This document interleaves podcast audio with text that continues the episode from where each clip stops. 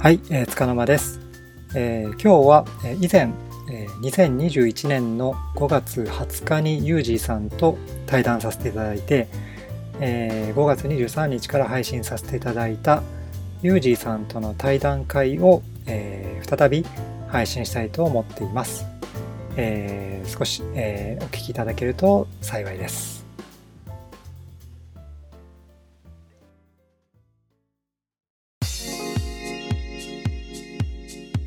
えー、つかの間です、えー、今日はですね、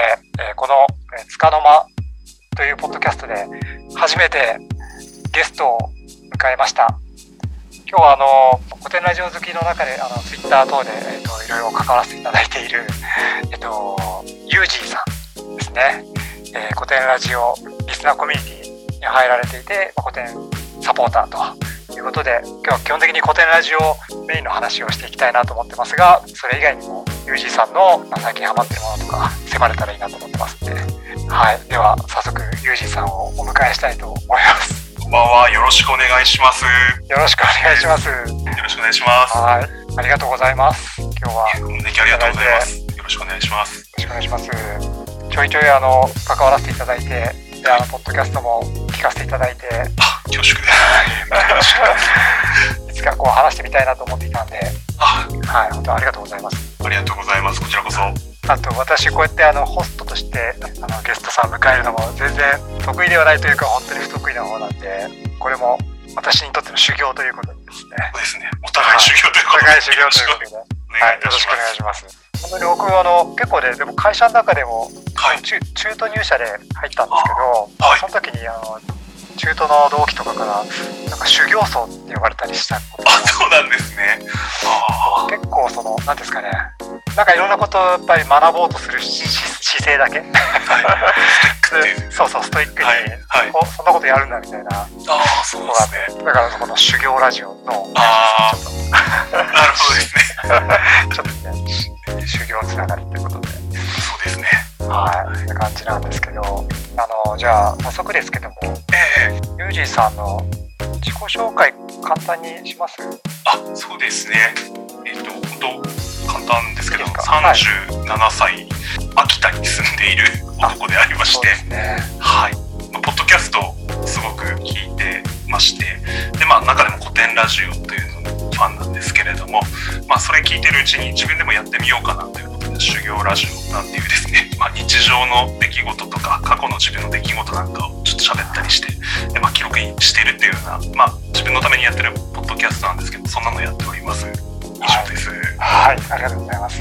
多分これ聞いていただいてる方そもそも私のこのポッドキャスト聞いていただける方がどれくらいい るか分からないですけどもう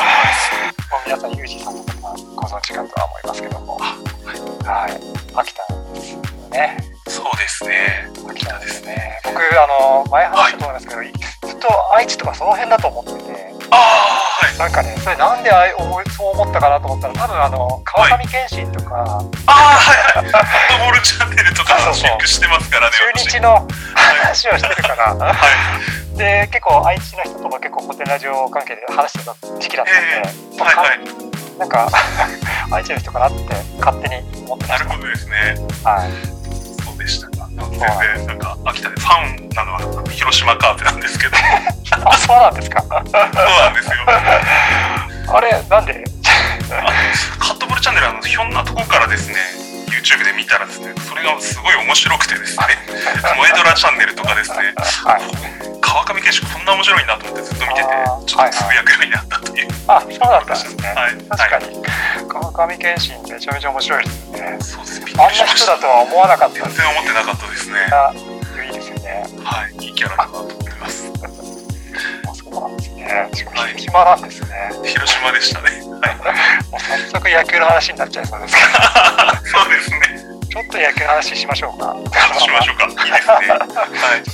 い。まあ広島だったんですね。そうなんですよ。なんで広島ファンなんですか。 えっとですね、あのもともと巨人あの理由は秋田とかだと巨人選手が入んなかったっていうのがあって、ねはいはい、ずっと巨人を応援しててあの松井秀喜さんが、まあ、スーパースターだったんですよ、私の中では。であのメジャーに行ってからあのあんまり巨人応援したくなくなっちゃってですね、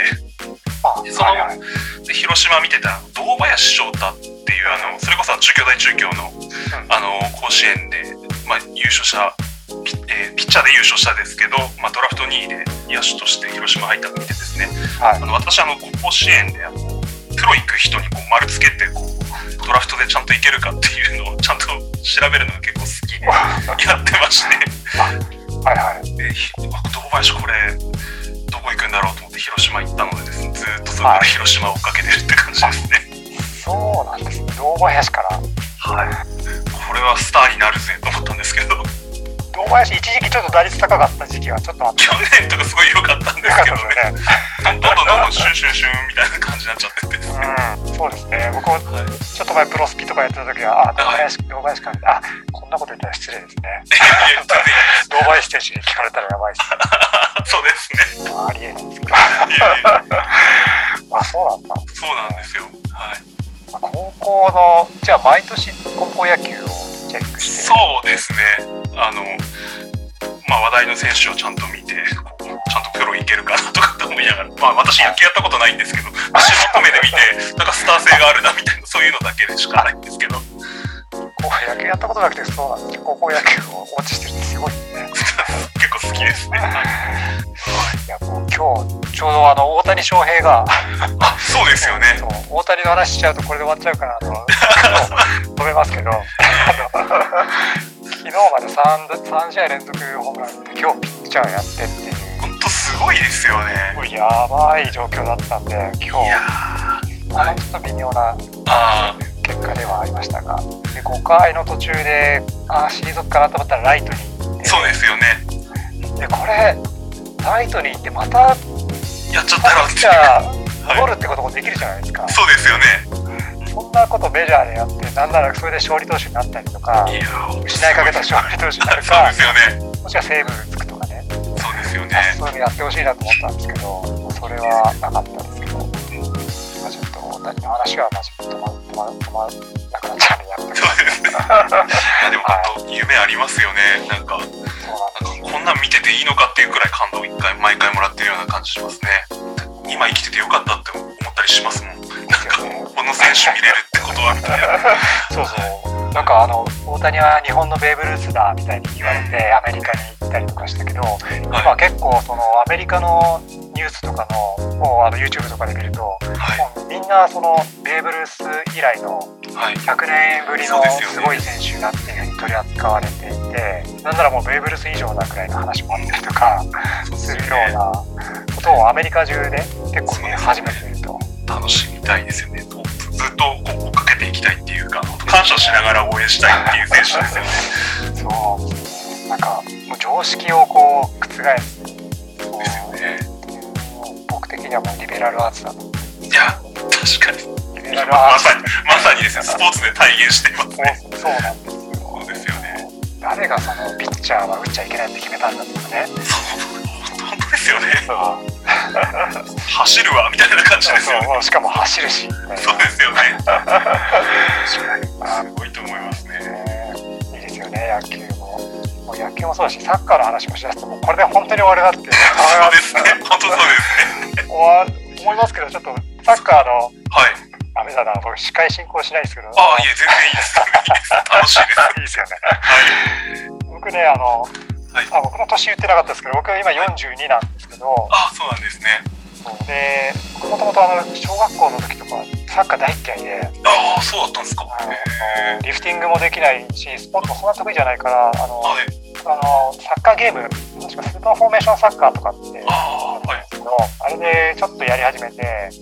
マラドーラがマドララだったかなマラドあラあ。かななんかそういう名前はちょっと昔は本名使えなかった実名使えなかったああ、そうですね。ルーマニアのハジって選手がいたああ、んですけどゲオルギア氏ですでね。俺がハ ジ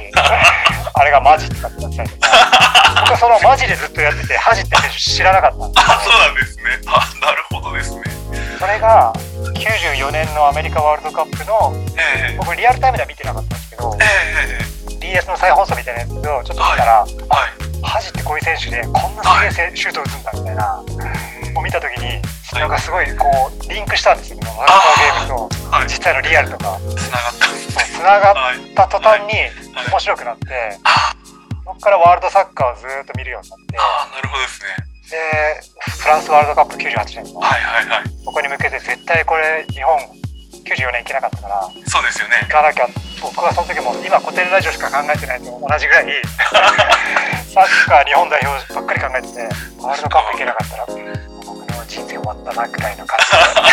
じで思ってたんいいで。ですすね。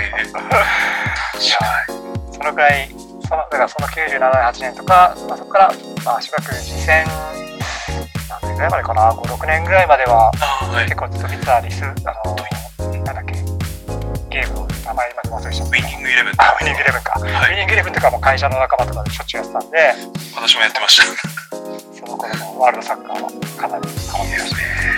た。だから私ちょっと次のワールドカップでそれこそその98年のフランスワールドカップに、あの行けるぞってなった時くらいにちょうど中学2年とかそこくらいだったと思うんですけどはい。でなんかなんかサッカーっていうのがやたらこう J リーグ以来また盛り上がってきているらしいみたいな感じでですねはで数落選とかってすごい大ニュースになったじゃないですかい。そうですね。どういうこととかと思いながらずっと見ててですねあとは本当2002年が私の中で、まあ、一つのピークというか中田英寿が私の中で大スターでですね本当あの高校時代はなんかあの髪伸ばしてかっこ悪い時期もあったんですけどあのその後デビューしてあの中田の髪型をずっとこうそれ以降続けているというような感じでですねなるほど。今、ユージさんのその髪型ははい中田秀をイメージそしうですねちょっと伸びってますけどあの、はい普段はこうサイドをほんと4ミリ5ミリとかで本当モヒカンみたいなソフトモヒカンみたいになってますねてそうなんですよね。はい大大大好きであの引退した時とかもドイツワールドカップの2006年ですかもうショックでですねもう立ってられないみたいな感じになりましたねあーはいまさかあのアトランタオリンピックで前園のそうですよね射程みたいな、青の CM でなんかそのとか言ってて行くぞ、ヒデみたい な。あのヒデがね、まさか世界のスターになるとは。そうですねペルージャ行った時とかも本当びっくりしましたねあれは、ユベントス戦、ああそうですねデビューでバーンって決めるデビュー戦あれですよね。そうですねやっぱファーストインパクトって大事だなってあ思いれましすたごいねですよね。ねあれは本当に僕も、多分ね、リアルタイムで多分見てました。ああそういうことかああまさか、1点どころか2点まで。そうですよね PK は蹴らせてくれねえんだとかって思いながらですねまあすごかったですよね当時すごかったですね。あれ、ラパイッチとかでしたっけラパイッチ11番いましたねいましたねあの時はペルージャは結構見てましたね。そうですよねいやー、そうですか。はい。いそうか、中田秀もいいですね。僕はどっちかっていうとね、七海とか中村俊輔ああレフいティいですねもうステフティステフティですねね。そうですね確かにアジアカップとかの時すごい良かったですよね七海10番ではい。俊介14番だから出てたはい。 2人でもなんかコーナーキックから上げたやつそのままダイレクトで斜め打つみたいなやつ、はい、あれね、あとコーナーキックっていうか、ちょっと後方からのはい中村俊輔、あ、はいあコーナーキックだったかな、うんひ左側にな、ななんか斜め側に2送人でやったなみたいな感じで斜めダイレクトボレーみたいな。そうですねうわ綺麗みたいな感じで見てましたねあー本当に美しいですよね。美しかったですねあれは本当ベストゴールの上かなり上位に入ってくるんじゃないかなと思いますよねあと中村俊輔のマンチェスター・ユナイテッド戦のあフリーキックとかね、やばいですよねあれ、本当にやばくて、そうですよねもうチャンピオンズリーグですごいなと思いますはいあの映像とか、ああいう映像を僕、あのなんかスタンドで、お客さんがこうスマホで撮った映像とか、YouTube に結構上がってるんですよね。ああはいああいうの探すのが好きで。ああなるほどあの俊介がそのマンチェスター相手にこう決めた時のええセルティックファンはいあカポがもうみんな狂ったようにそうですよね中村俊介僕と同い年なんでああそうか僕と僕の同級生があーそうです世よね界を揺るがしてるっていう素晴らしかったですよね。すごいですねいや、しかもキーパーファンデルサールですからね。すごいやああそうですね。まあええファウルいやー日本人が世界を揺るがすってのは僕大好きであなんかわかりますね。いいっすよね、なんか。だから大谷も好きなんですけどああ、なんか、わかる気がしますね。久保建英さん。はい。ああ、久保、そうですね。久保建英さん。はい。久保建英さんもはい。あのまだあのバルセロナに行ったじゃないですか最初ええそうですね。で行った当初なかなかその久保君のニュースってなんかし出てこないんですよね調べてもはい。うん。でろいろ僕そのスペインのそのあのローカルのサイトとかが 入って今日こ今週久保建英何点取ったかなみたいなあじゃあ得点をランキングこうなんか独走ぐらいの感じで点取ったりとかしてあーなんですね。で映像はほとんどないんですけどはい。いやいや、でもすごいですよ、その情報との能力がすごいです。あなんか、うん、あれですね今日古典ラジオの話しましょうって言いながらでも本当は僕こういう話したかったっていうのもあった楽しいですね、みたいんな。で、 はいちょっと前編後編でもう完全に前編スポーツですみたいないいですね。すごい感ですじね。になるかもしれないですけど、はいじゃあちょっと後編に入りましょうかはい。そはいじゃあ後編は古典ラジオうですね。はい。でちょっと話しましょうかはい。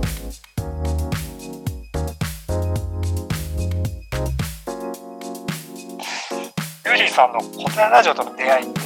はい。どんな感じだったんですかえっとですね、時期は多分1年半くらい前だと思うんですけれど、まあ、秋頃でですね、はい私はあのこうダンベルを持ちながら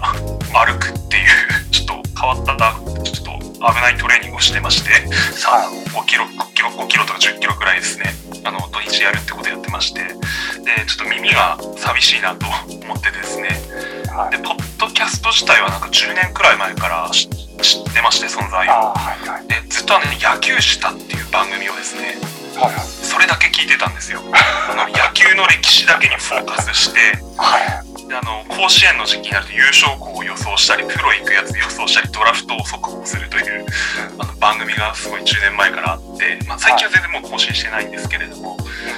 なんか野球した聞くかみたいな感じだったんですけど他にもなんか面白いのないかなと思ってうんでなんか歴史系歴史私は詳しくはないですけど好きだったのではいこれだったらいいかもなと思ってまず「ムックスタディ日本の歴史」っていうまたあの歴史系で結構有名な番組ポッドキャストがあるんですけど。でそれも聞きつつこのなんだ古典ラジオっていうのがあるらしいと思って聞いたらですねはいもうずっぷりハマってしまいましたねあーすごい面白くてそうですねちょうどあのアレクサンドロス始まる前くらいかガンディーかフランス革命かくらいだったと思いますはいアレクサンドロス聞いておおっと思ったんですかわあアレクサンドロスもめちゃくちゃ面白くてすごいあのああいう人物かなり、まあ、バトル野郎なところあるじゃないですか なんかあの本当の天才のこうバトル野郎だなと思っていてあすごいこの人カリスマみたいな感じで、ねはい、ヒーロー中のヒーローですね ヒーロー中のヒーローですあともう本当番組の間のブケファラスとかあのつけ話アだイバーですもうあのなここにまでフォーカスしてくれるんだこの番組みたいな感じで素晴らしいなと思ってスケファーラス名前がいいですよねいやすごいいいですよねなんかウィキペディア見るとちょっと違う名前で書かあれてそるうですよねなんか表現ちょっと違ってたりしますけどそうスケファーラスって響きがいいなと思ってですよね本当これは面白いと思ってはいはいそっからずっと聞き続けてますねあーそうなんですねはい塚沼さんはいつ頃からだったんですかは僕はあの去年の12月の頭ぐらいですよ、いまだあのでももう半年ぐらいになるのかあそうですよね早いなはいだからで僕は出会いはあんまりなんか覚えてなくてああそうなんですねポッドキャスト自体最近そんなに聞いてなかったけどああれか多分タクラムレディオとかああ有名な番組ですよねそうですねあの去年仕事でいろいろイノベーションイノベーションとかこうあの考えなきゃいけない時にやっぱそのタ,、タクラムのはいあの代表の田川金也さんっていう人がいるんですけどええええ田川さんの話がすごく僕は好きでええはいだから田川さんの追っかけぐらいな感じでなるほどですねやってたんですよで、はいそのタクラムレディオとかそういうポッドキャストも聞いたりはいいた中でなんかおすすめに出てきたんでしょうねきっとねなるほどですね多分その渡辺幸太郎さんとかそういうはい方のつてかなんかつてっていうかあなるほどの関連かわかんないですけどはいそれで出てきもしくはその田川金也さんの田川っていうところから古典ラジオのい いいかねパレットなるほどで すねなるほどですねあのわかんないですけどあそれでなんかたまたま聞いてあはい多分吉田松陰にハマったんだと思うんですよ僕多ああ、これは衝撃回ですもんね。分つかみとしては最高ですもんね。うん、それで面白いと思ってツイートしてから、まあ、もう最初からずっと吉田松陰からずっと最初からこう聞き続けて、はい。はい。 2ヶ月ちょっとぐらいで、まあ、あのようやく追いついたっていう感じなるほどですねもうずーっと聞きまくってましたねあ確かに私もそうですね取りつかれたように聞きましたね あの遡っていってですねすごいですねすごいこれ面白いみたいな感じでうんなんかもうこれ全部聞いたら、ね、世界の歴史全部わかるんじゃないかぐらいな感じで、本当なんかそんな気持ちになりますよねはいすごいですよね何が一番好きですか私はシリーズだとやっぱりあの高杉晋作が好きであーはいあのなんていうんですかね私はままならない人好 きですね苦しみまくってる人とかですねあまだらないなんかなんかやるんだみたいな気持ちを持ちながらこう、はい迷ったりうらうらしたりしてる人が好きで、うんでやっぱりもうあの本当シリーズでも皆さんおっしゃってましたけどある日あのちゃんとややるべき自分とこうやりたい自分なんかちゃんと統合した時期があってはいすごいこうそこから一本こう筋通してやっていくみたいなところがすごく好きでですねあと人との関わり方がやっぱりまあ松陰先生松松陰先生とか言ってますけど、いえいえ吉田吉田松陰とのこう関わりがすごい美しいですし、伊はい藤博文さんなんですか歴史体であの決起する時ですかねはいあのいやいやついてくっていうようなこう表現されてましたけど、うんああやってこうでもちゃんとついてくれる人もいるんだなとかって思うとすごいこう熱くなったりしてですねやっぱなんかすごい心打たれたなっていうのがありますねもともと幕末とかは好きなんですかあそれがあんまり好きじゃなくてですねそうなんでなんか私あの体制側が好きです 体制側っていうかこう安定してるなんか幕府を壊した人たちじゃんみたいなこう捉え方を多少なりしていてですすああねなるほどねなんななんなのみたいな感じもありつつなんでちょっとなんかあの国が割れてるような状況ってあんまり好きじゃなくてですねなんかあの幕末ってなんか大事な出来事なんだろうなと思いつつ、まあ、テストレベルでしか学ばなくていいやみたいな感じで一番好きなのはやっぱ戦国時代で本当やり合ってる時代っていうのバトルにまみれてる時代っていうのがやっぱそれは割り切ってて一番好きなんですけうどんなんかあの幕末はこう安定してたものが崩れていったみたいなただあの古典ラジオ聞いてあ違ったんだなっていうのがすごいよく分かったんですけどそれまではなんかあんまりこう誤解してましたねあんまり好きじゃなかったっていうのがありますね。あ今はじゃあ幕末がいや、すごいえエネルギーを感じて必要なことだったんだろうそなうとですねはい、捉えてますね。あのここでラジオの中でも世界史の中でもかなりもうそうですよね。奇跡みたいなのがそうですよねなるほど高杉晋作そのままならないっていうのは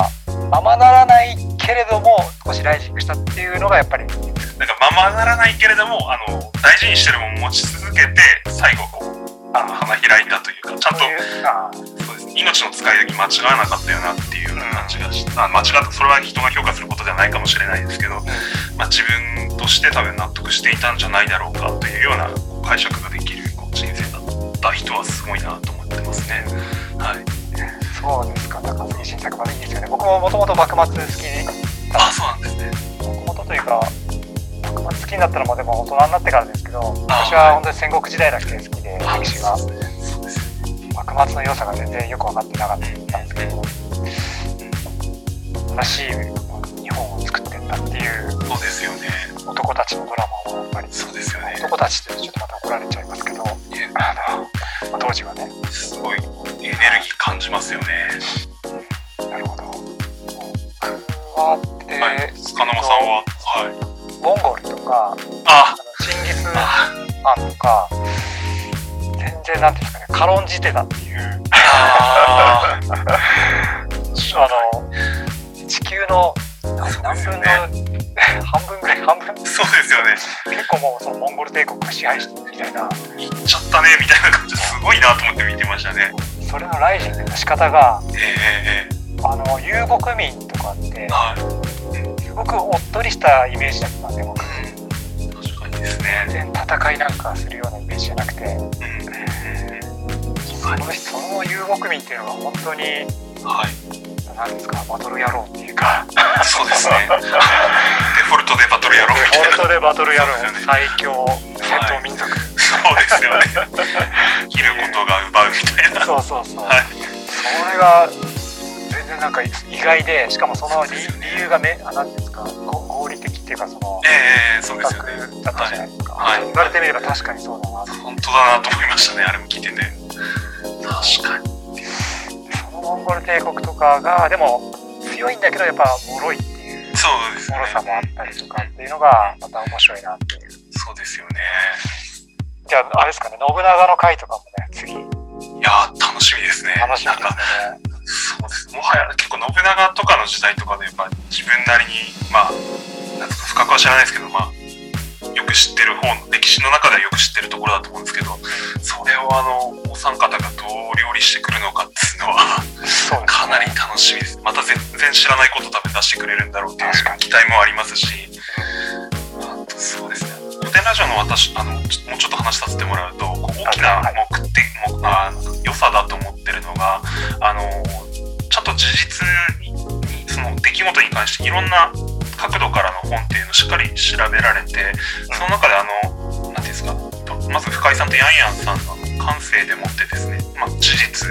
のところをこう普通に評価せずに拾い上げててでその事実から導き出されるあの感性のところあ感性じゃないなあの本当にですねこう人間像とかにも迫ってるところがあって、うんそこがすごい好きでですね例えばこの前のエリザベス女王の一世のところとかもあの、まあ、劇場型とかっていう評価の方もあったけれども、まあ、そもそも劇場型だけ生き残れなかったっていういやまさにその通りだよなと思っていてそういうところをお話ししてくれるのでまた信長でも多分そういった切り口あるんじゃないかなと思ってすごい楽しみにしてますね。うんいや本当になんか捉え方が普通の捉え方じゃないっていうかそうですよねそういう視点も視点もそうだしはいそこまで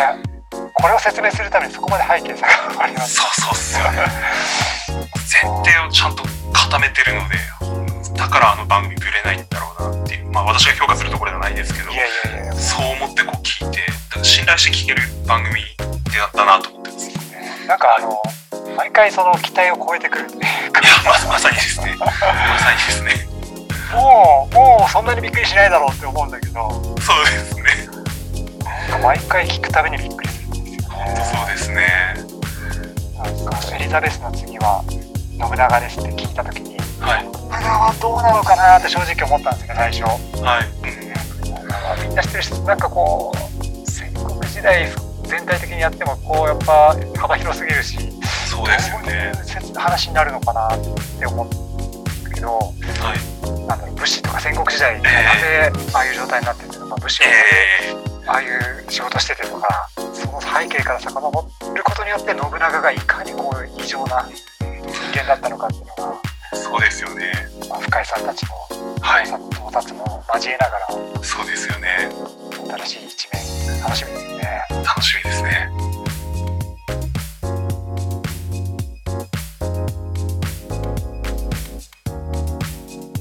最近その古典ラジオ以外とかなんかハマってることとかハマってることです。いや、まさにあの、自分のポッドキャスト配信がですね、あはいあの、ハマってるってい うか、それなのかなと思っていて、修行ですねはい修行ですね、楽しんで修行しているみたいな感じで、はいあのー私本当ぜあの、すみません、私のポッドキャストの話になってて恐縮なんですあいけえいれども、え全然本当気楽にやってましてあのなんか台本とかもないので、はいい、きなり喋るぞみたいな感じで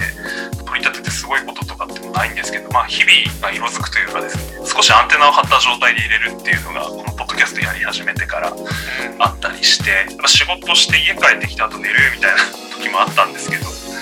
仕事して帰ってきてからとかそういうところに関心を広げるというんですかね、でそういう時間少しでも作ってつながり感じれたらいいんじゃないかなと思ってやり始めてやっぱすごい楽しいですね、まあそすいませんそんな感じなんですけどあいえいえなんかそのポッドキャスト配信をそのルーチン化して、ええそれがあるからその日々の生活の中でアンテナを張ってはいこれをどうやってそのポッドキャストでこうそうですねとかはいそういうのを作られてるっていうのがすごくあの素晴らしいなと思っていて僕はもうただ思いついた時にバーって話してるそいやいやこ性格の差も出てるかなってちょっとあー思あってるんですけどーはいでも全然その台本がないような感じに感じさせないですよね。いやいや、ちょっと待ってあの、あーとかえーとかすごい言ってるので ですね、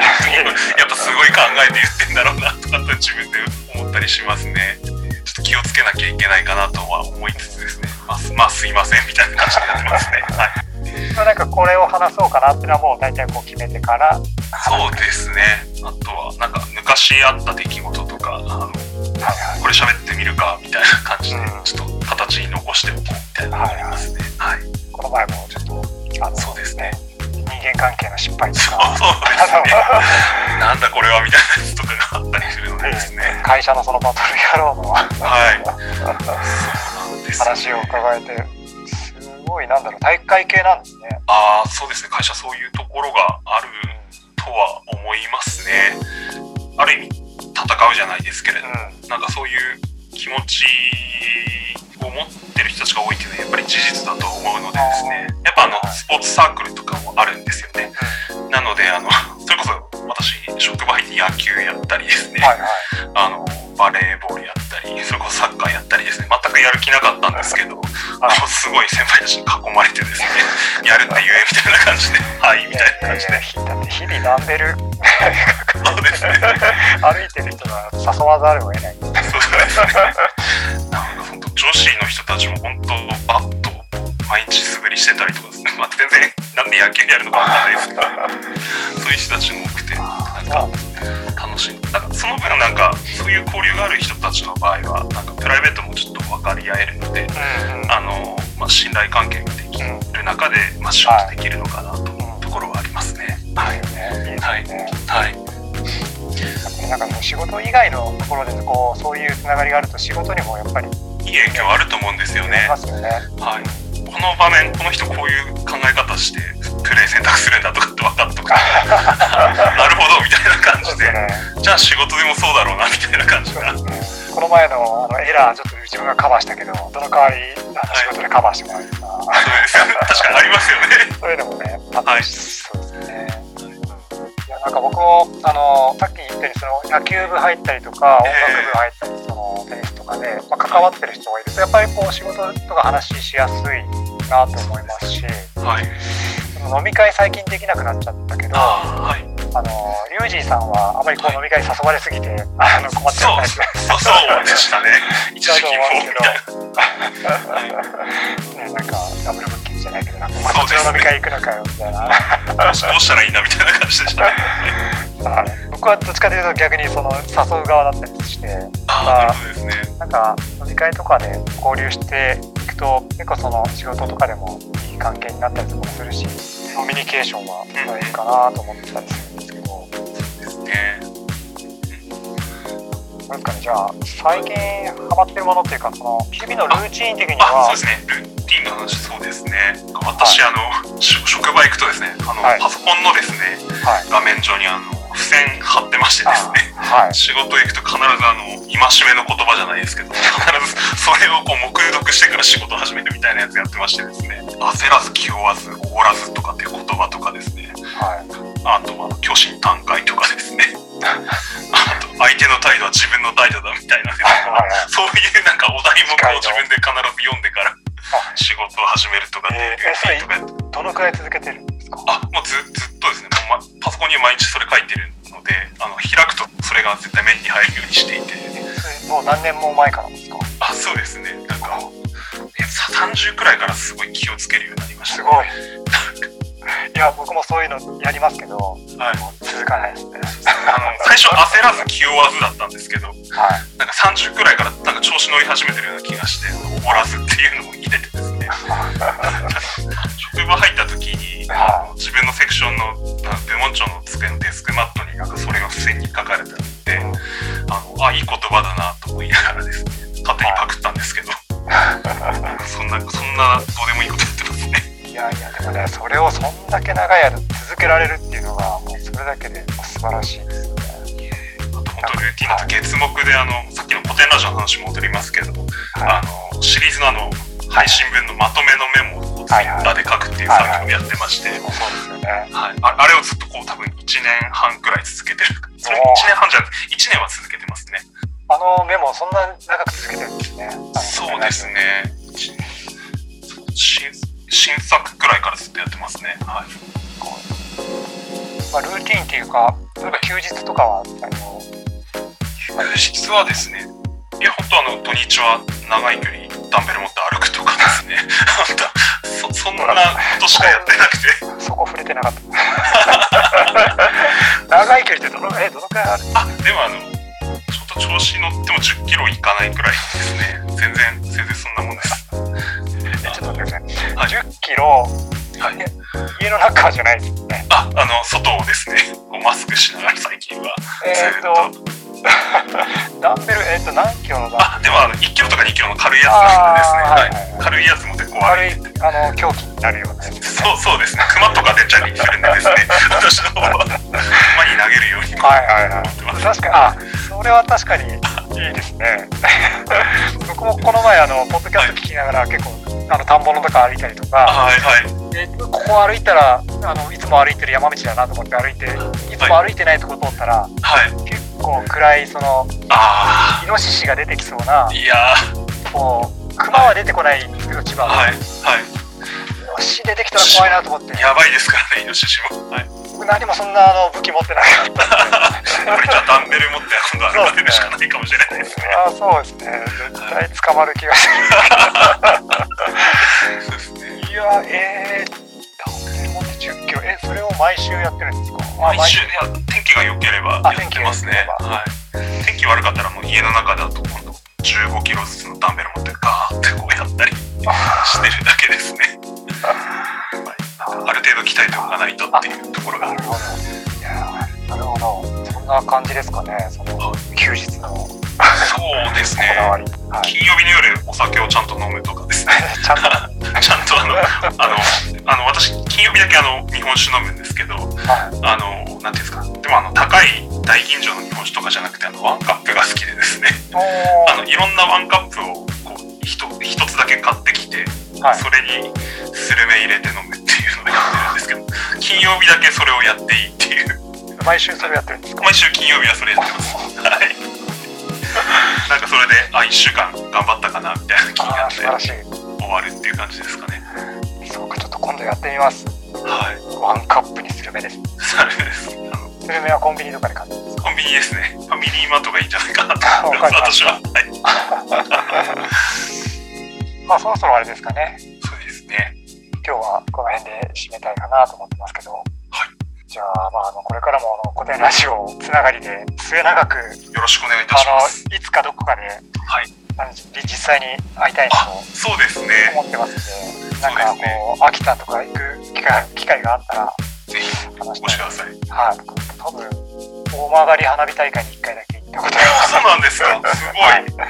あ、そうなんですね。はい、42年生きてきて、一はい番感動したのは大曲花火大ああ、確かに私も1回、2回行ったことはありますけど、すごい綺麗ですよね。いいですよね。会、役場のつながりではいはい。チケットをなんか入あ手して、特等席みたいな、はいマス席とかってそう我です々が言ってる、多分あの、あいい方の席ですよね。の結構そのか長い川のその真ん中あたりはいはいはいはい。に水を吸ってもらって、なんか普通の花火大会で出るさ一番最後の大きい球がええ左、視界の左から視界の右側まで全部埋まるような光景ああ、確かにそうですよまあ見ね。たことないみたいな、なんかね、今まで回転寿司のウニ食べて美味しいって言ってたみたいな感じなるほどですね。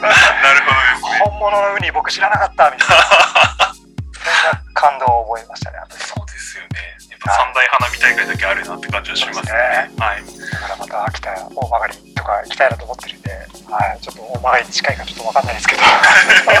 は、ぜひお越しください。よはいいよろしくお願いします。ろしくお願はいい、します。いじゃあ今日は本当にあの楽しい時間ありがとうございました。はやこちらこそありがとうございました。い、ではまたあのユージーさんの修行ラジオもはい皆さん聞いていただいて、ついでに私のポッドキャストもたまに聞いていただけると幸いですという感じで、はい、ありがとうございました。どうもありがとうございました。はいそれでは